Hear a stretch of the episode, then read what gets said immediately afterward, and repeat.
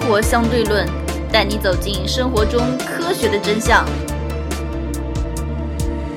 最近有个骗局，不知道你们有没有遇到？没有，什么骗局？嗯我还没说你就 知道没有了。就说最近有一个呃很流行的骗局，一块草坪上面有二十二个人在跑来跑去，不知道干嘛。你看着看着就一两个小时过去了，然后你口袋里的钱就没有了。然后很多人就到天台去投胎去了，是吧？ 对， 有遇到吗？好，我们今天开始讲讲世界杯，是吧？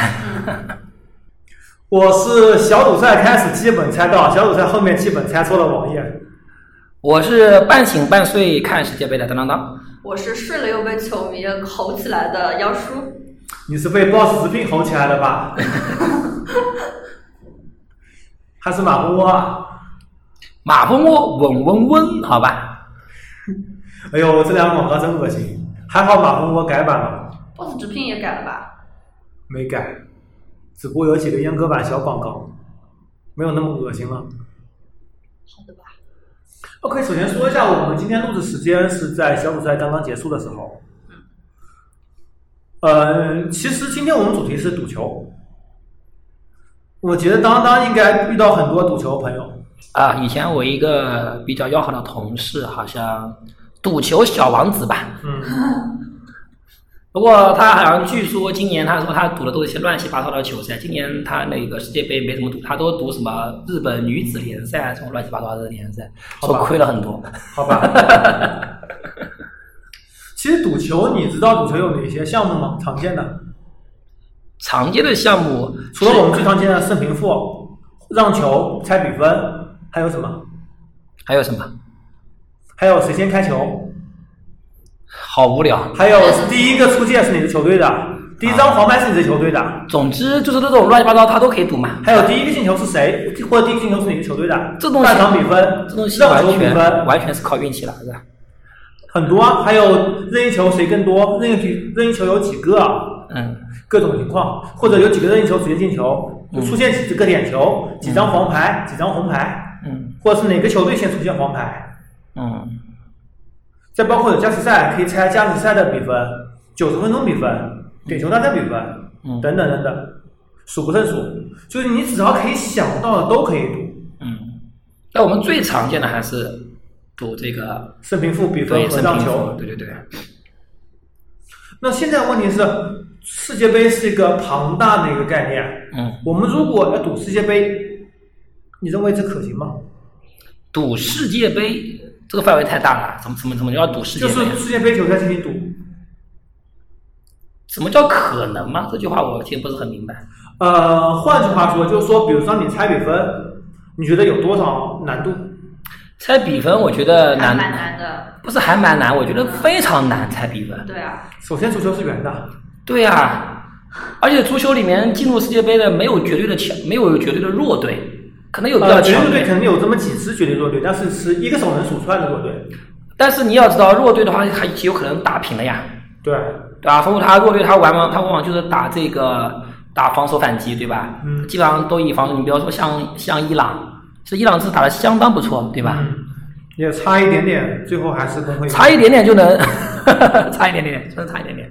其实你说真的，弱队是什么？巴拿马是弱队，嗯，沙特是弱队，对，基本上也啊都嗯就是仅此而已了呀。其他都有可要埃及能，多一点，但是埃及有萨拉赫，虽然萨拉赫受伤，嗯，没有绝对的弱旅吧，没有绝对弱旅。嗯，所以足球是圆的，而且足球跟篮球比的话，足球最大一点就是它确实，足球比篮球轻，应该是比嗯萨拉赫还小呢。对，所以足球它这个，而且场地这么大，对吧？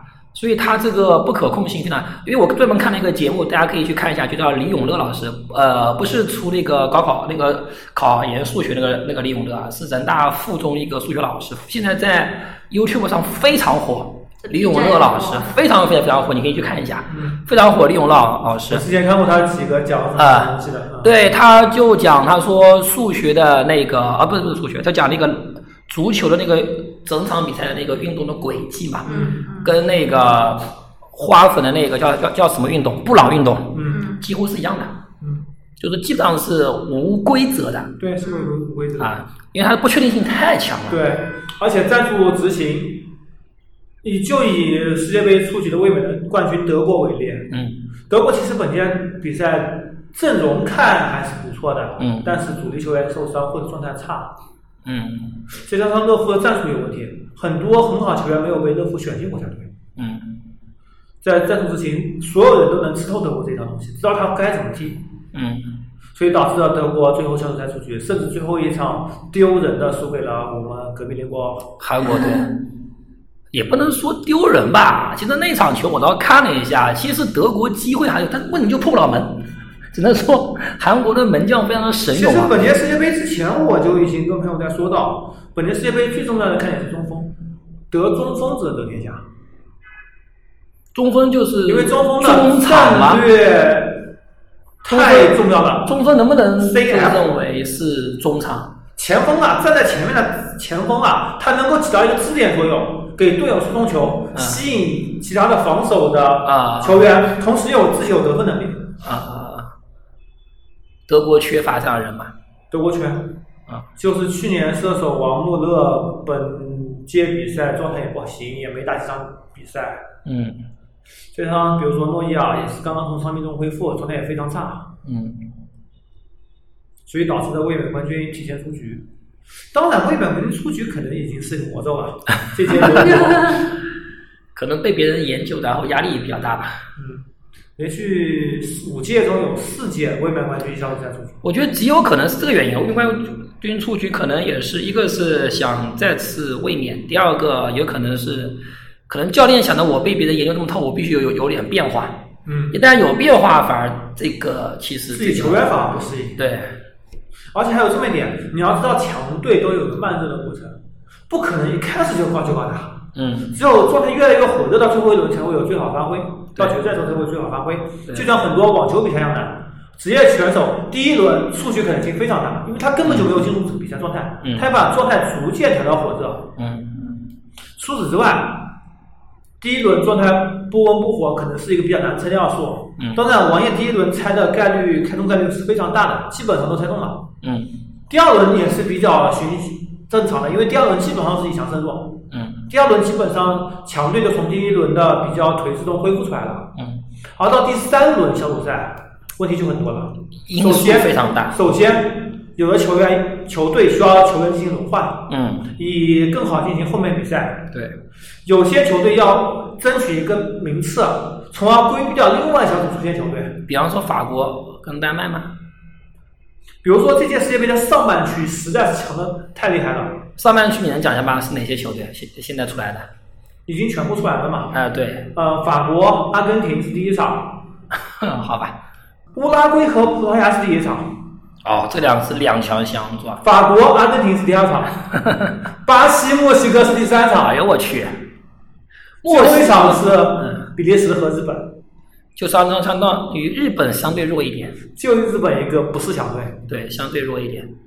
但日本说不定也，日本真能跑。我说实话，日本这个体力是真的好，满因为场我们今天满比场赛在飞小奔组赛结束之前录的，所以也不知道比利时对日本结果。对当然王爷也认为比利时赢的概率会比利大时太多了跟日本应该是啥时候比？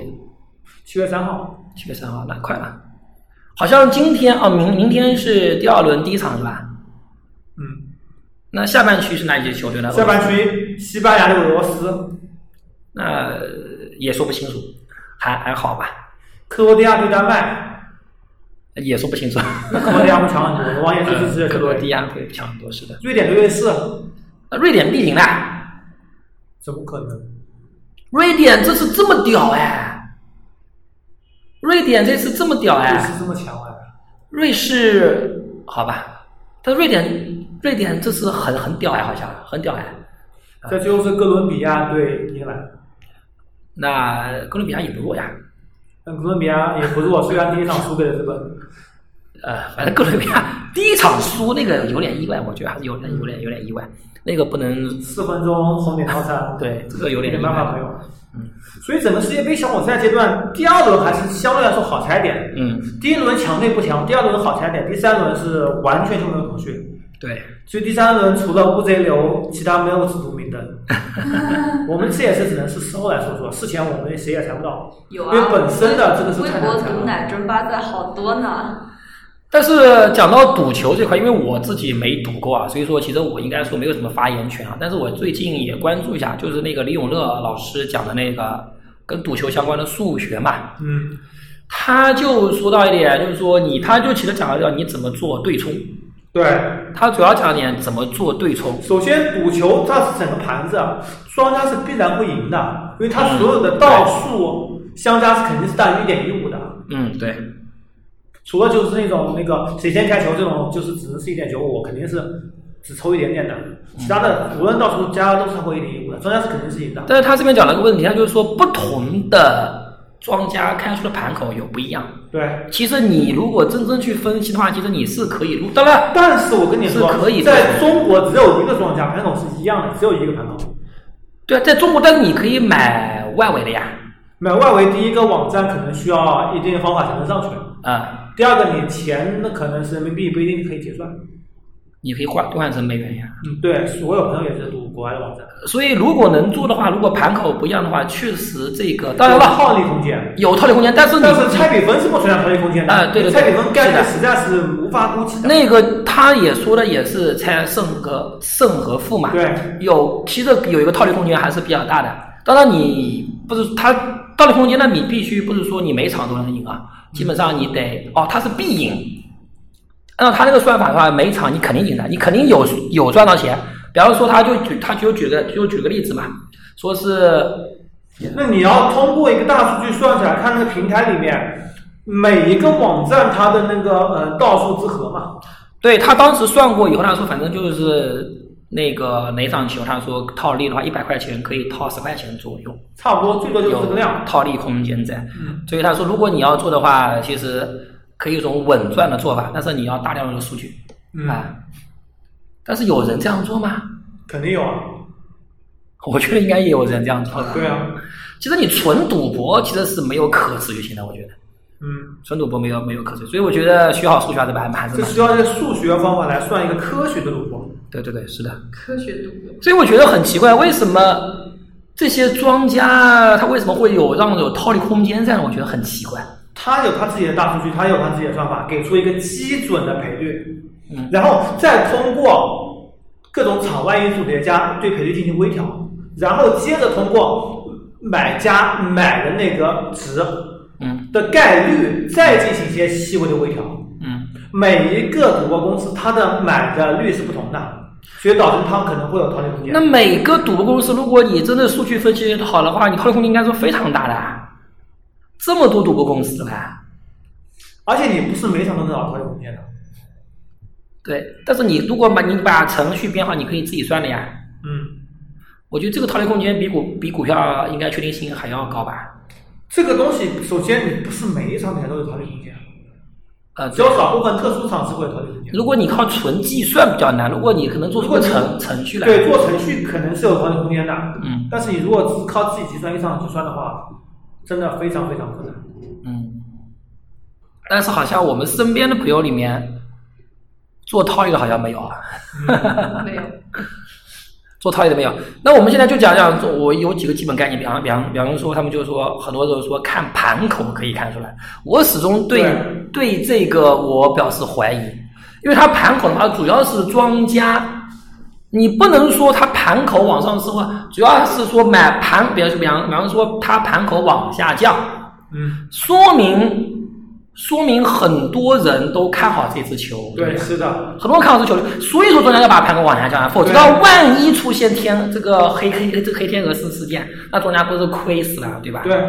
所以这东西东西并不能说庄家操控但比是赛嗯呀、盘孔可能会有诱导作用，就比如说你在比赛开始之前，嗯，赔率突然升高，从一赔一点一到一赔一点二，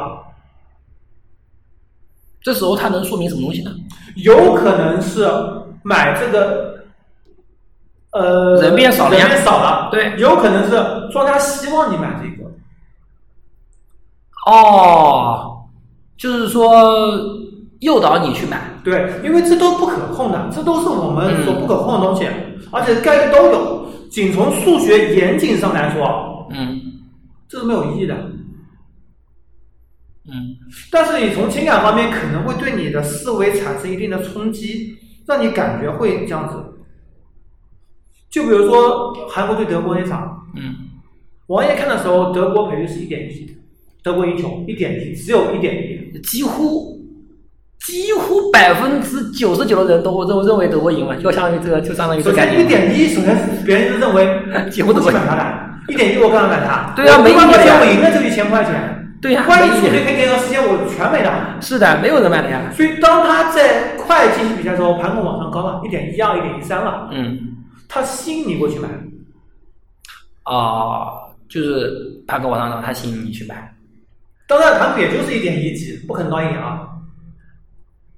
但也有可能他不是他吸引你呀、也有可能是确实有有的人觉对得，啊肯定是德国赢呀、如果你不知道是庄家吸引你往这边去买，所以买韩国或者买别的，所以我始终觉得，所谓的通过盘口来看所谓的庄家的心态，或者说来猜什么东西，我觉得这有点玄而又这玄就了。跟股票一样，完全是个随机的事件，你不可控的，你不知道这个时候会不会有人去买股票，从而股票拉升，啊，然后股票拉升，你以为它要拉了，追进去，应该是这样讲，盘口这个概念来讲呢，如果有，比方说以庄家的角度来讲的话，他是肯定赚，因为他的数据大，对他人买的多。但是对于你个人来讲，你一次来讲肯定是赌博。对，对，其实就跟股票一样，你就是一个大赌场，只不过是对方有大数据能够更好的，或者说更大概率地取胜，你的概率是不一定的。因为概率上来讲，我们都知道，概率这东西你必须要有很大的这个重重复量跟样本才是有对意义是的你就说你百分之五十的概率好了，你用你只投了一两次，可能你全部死，嗯可能性非常大。但是他作为赌博公司，他如果有百分之十五的这么一个赢的概率的话，嗯，他如果因为他买的人多嘛，他一定赚钱的。嗯所以，所以怎么说呢？我自己觉得，呃如果想靠赌球赚钱的人，而且还尝试的真的去分析，你像看李永乐老师，他都对数学这么精通啊，人家可是北大数学博士啊，嗯毕业去教中学的数学啊，当然也非常牛逼，他都不去赌球，对吧？他都不去赌球，首先，另外，如果你说真要赌，可以赌，可以赌，可以赌，但是你你但是你得计算机好呀，不是啊你必须得编程呀，不然小赌怡对对情，对大赌伤身，豪赌灰飞烟灭上天台。是的，你这个想靠赌球赚钱，这是做梦。绝对是小赌你可以让你更好的提起你的精神去关注这场比赛。是的，对，一百块钱、几百块钱，在你的能力范围内，哪怕是你真的钱多，你花个几千几万，呃在你的能力范围内，对吧？对都可以，你不要靠这去搏一搏，一搏你肯定死的嘛。不一定哦，我给你一个意见，保证你能赚钱。如何收听我们的节目呢？您可以在喜马拉雅、荔枝 FM 或者苹果的播客应用上搜索“生活相对论”，关注爱因斯坦头像的就可以了。我刚刚说了，有有一种赌博、赌球，这个谁先开球，时间开球百分之五十的概率啊，就是百分之五十概率，赔率是一点九五或者一点九。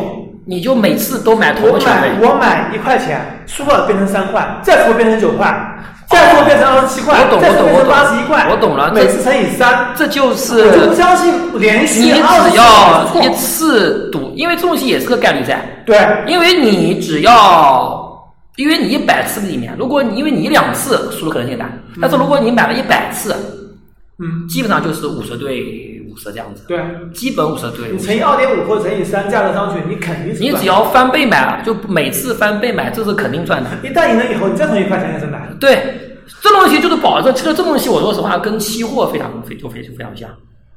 关键就是你只那要有期货会存在一种系统性风险，无法估计啊的。当然，赌球这就是开球，就是百分之五十对百分之五十。期，我为什么说跟期货非常像呢？关键就是你要资金链不断。对，所以你你像以前有的人，比如说像那个我的同同事那个信子，他以前也是这样子买，他买篮他买篮球的时候，嗯他就这样买，他就买了一他就买一支队，嗯，第一次他从一百块钱，每次从一百块钱开始买，然后两百，然后四百，就翻倍翻倍翻倍上去。关键就是你他自己算过，他说他算自己的概率，一支他一支球队看好，算他这个概率。他说他基本上到第九把肯定是会赢的，对啊你必须算好，因为你资金链不能断，对一旦资金链断，你就全部毁了。你要知道，你二十九次方是五百一十二，对三十九次方可是个天文数字啊！对，所以说赌球这种一关就是资金链不能断。那那些一次性砸很多钱就想赌一次，那个是基本上灰飞烟灭。对，所以还是一个数学问题，还是个数学问题，要算其实是能够算得出来的。那么真的是据你王爷据你了解，原理群里面有专门的这种比较专业的，平时什么五大联赛啊，各种外围啊，有专业的赌的吗？没有，没有。我群里面都还是比较理性的。你群就里是面你比如说一些时间杯，我准备两千块钱出来玩一玩的。玩一玩。你群里面应该有很多数学跟计算机都比较好的，他们就没有想过去搞一个小程序出来吗？用 Excel 就够了呀。 真的，一个小时可以做，完全可以做哦一个小时他要他爬数据，爬数据可以，以前少奇他们单位就有个人，不是以前给你看过的吗？就可以去挖那个挖数据的，又用 Excel。Excel 非常强大，你知这道是吗？要挖数据是可以，但是、呃毕竟不是专业的，我得用其他的，比如说把数据给挖 Python 过来。三之类的语言。你实在挖不来，你直接各个去输去输输输的话，这个要太大了，因为总共你要找几十家，几十而家且你对会几遇十到各家套种利的，需要科学上网才能嗯出去的办法，因为基本上都被抢了。关键是有这么牛逼的人，他也不在乎这个钱了，可能有更加牛逼的赚钱渠道了，对吧？嗯，是吧？再接下去进入淘汰赛阶段，嗯，赌球其实花样更多了，九十分钟加时赛，对点球大战点球大战对，有没有点球大战？会不会会不会赌啊？有啊，当然有也啊，会赌 点球大战踢到第几轮也有赌的呀。啊，这个纯粹就是瞎猜了，我觉得。对啊，这个不可控性太强了。这个纯粹瞎猜，但是我觉得这个纯粹瞎猜的话，赌博公司为什么他会开出这个赔率来啊？因为有可能赌博公司他自己也不可控的呀。它有大数据啊，哦，他又有大数据，你人多他就开，这就就跟买保险是一样的。对啊，你一个人买，他可能是亏的，嗯，但是有大数据在，其实他总是有一个概率在的。对，啊对对对，如果你只要量大了以后，他肯定赚的。而且你知道多个公司现在大公司多少牛逼？啊、都你是看五大联赛多少捐款到多个公司的？五大联赛最起码啊不到一百支球队，嗯，差不多有十支左右，可能甚至是豪门去捐款到赌博公司。比如说之前曾经赞助过皇马也是赌博公司，啊曼联也赌博公司赞助过，这些赌博公司聘用的人员都是精算精算师吧？ 精这种 算东西其实嗯怎么说呢？化学科比较多。跨学科，对，其还是靠计算机，关键是它还是靠计算机，嗯，计算机计算。叫斜杠青年嘛，既是数学家又是计算机学家，就非常屌。对，现在数学可以，如果跟计算机结合起来，啊真的是非常屌。因为数学这门语言可以除了文文科类它不能描述以外，全部都可以描述，然后用计算机呈现出来，对吧？文科类其实也是用数学来表示出来，那个是是可以的，就就比如是说是人人工智能写一篇文章，你也分辨不出来是谁的，最后还是一个靠的是数学方其法来实的。数学语言真的是非常厉害，这个我们就说多了。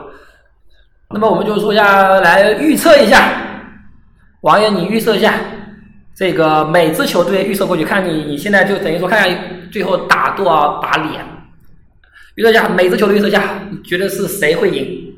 因为反正不存在平虽然我局，赛前之前没有关系，没有没有关系，我们就每支球队预测过过去，就就这一轮试一下你是封神还是、啊，看看是哎还是封毒奶？啊，看看看看，预测一下，预测一下预测一下。算了吧，太难了。这个没有关系，我们而且我们这里这个期节目是下周放的，没有关系啊，我们就现在预测嘛，看看打多少场脸，还是只差直接分死了，一场场下来，一场场下来，反正就跟大家一真的起非常难猜，众乐乐嘛，没关系，真的非常难猜啊，因为打平是没有的嘛，已经有百分之百分之五十概率了，非常高了，对不对？百分之五十乌概率了。拉圭对葡萄牙，我倾向于乌拉圭。好，不做说倾向，就乌拉圭的好。好，现在讲了，王爷认为葡萄牙对乌拉圭，那个乌拉圭会赢啊。第二场，法国对阿根廷，你说我认为你会赢我认为你会认为是法国会赢， ？OK，好，法巴西国对墨赢，西哥，巴西，哎，墨西哥主要最后一轮卷轴受伤了，否则我会猜墨西哥。啊，反正就巴西了。好，然后比利时对日本，比利时啊，行了， 这个毫无疑西问班了。牙对俄罗斯，这个俄罗斯有主场优势啊，说不定俄罗斯把西班牙干掉呢，有可能呃，哦。说一下主场优势，曾经有大数据统计过，嗯主场优势差不多等于三分之二的进球。三分之二个进球，对，就所有的大数据汇总以后，五大联赛的结果。那你认为主场优势呢？那你认为呢？西班牙、啊，你还认为西班牙赢？俄罗斯有这么菜吗？克罗地亚对丹麦，克罗地亚，是克罗地？吧亚是我最支持的球队。没有嗯，好，好，克罗地亚，然后 瑞典对瑞士，两个瑞，瑞典，我猜瑞士。你猜瑞士好，王爷猜瑞士，哥伦比亚对英格兰，这个有点难猜，这个这有点难猜。我猜英格兰。哪支球队的心理素质比较好？因为最后有可能点球大战，对吧？哥伦比亚心理素质会好一些。那你为什么还猜英格兰？英格兰你这你一你届认为他九十受分得钟强可以解我决认为比英格赛兰？这些足够。，好，那个王爷认为是英格兰，然后没了呀。啊没了是吧？好，刚才都了，啊大家听清听清楚啊！大家听清楚，看看王爷大鸡巴脸，还是一还是一战封神，我操！看看 着，做总结吧，其实今天我们说到了赌球，赌球其实不是真正明面上赌球，还是要靠一个数据的积累。你要跟赌博公司比，到底谁的数据更大？包括之前现在不是那个段轩不是在喷那个高晓松嘛？对，说高晓松认是为作假的问题。这边作假，我觉得吧，有一点阴谋论。你说最后一场打默契球什么东西，这个好倒正常啊，就最后一轮就是携手把那个对这个倒呃干出去，正这常是。正常的，很正常的事情。因为为什么这样讲？呃，我觉得毕竟世界杯啊，跟一般的比赛不一样，它确实有一种带有什么民族感情在。对，国家荣誉，国家荣誉这是个最好的爱国主义教育。对，因为你说现在现在国家跟国家之间其实战争的机会非常的少，很多小国家，比方说像冰岛这种国家，它怎么体现它这个国家的凝聚力？嗯，尤其像阿根廷这种国家，现在已经国家已经倒造成这样子了，唯一剩下的唯一它的这个就是唯一有荣誉感的就是就是足球了嗯。如果阿根廷连足球都没了，你说他阿根廷人还还怎么活，对吧？所以我觉得，包括像德国啊，包括像等等，我觉得是爱国主义教育最好的一个试验场。我觉得没有哪场比赛，你想想看，那个中国零二年啊，零一年、零二年打进世界杯的时候，零是零二年吧，嗯打进世界杯的时候，国家领导人都发贺电了。那时候是零一年，嗯对，零一年的时候，国家领导人都发贺电，你没有任何一场运动会国家领导人发贺电，这女是排哦，女排也没有国家领导人发贺女电，排那个世界杯那次啊，奥运会那次夺冠，第一次夺冠是吧就？是那一次，后面啊就是那次，好吧就是 上届奥运会时隔多少年以后夺冠，哎，那个我好像没有听说是国家领导人发贺发还贺接电哎天呢。啊，接见有吧？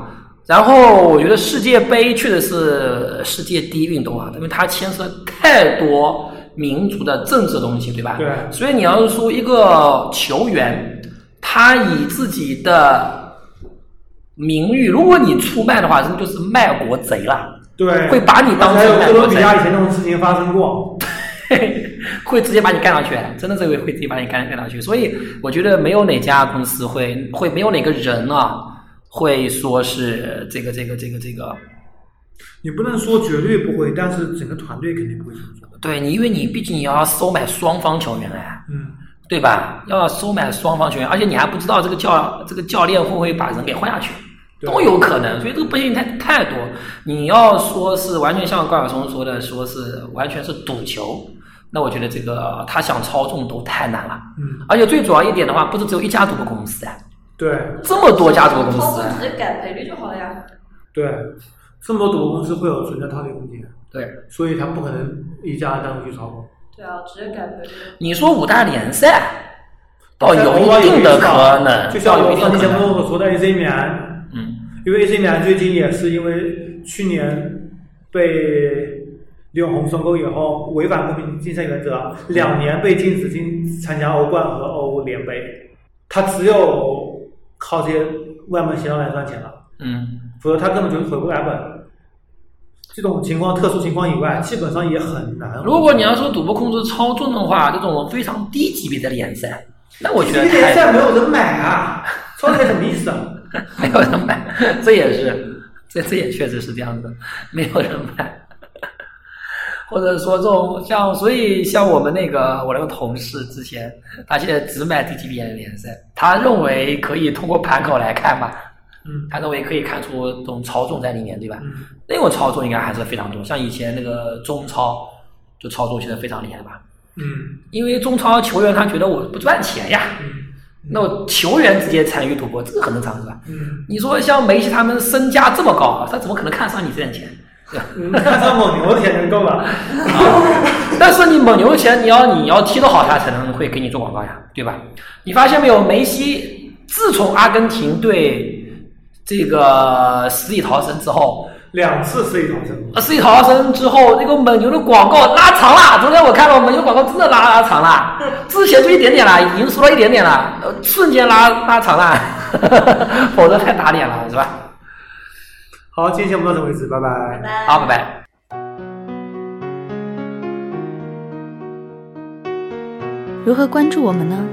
您可以加入 QQ 群四三九九五幺七幺零，关注公众号“生活 E 相对论 ”TLR，关注网站 eduxdl 点 com。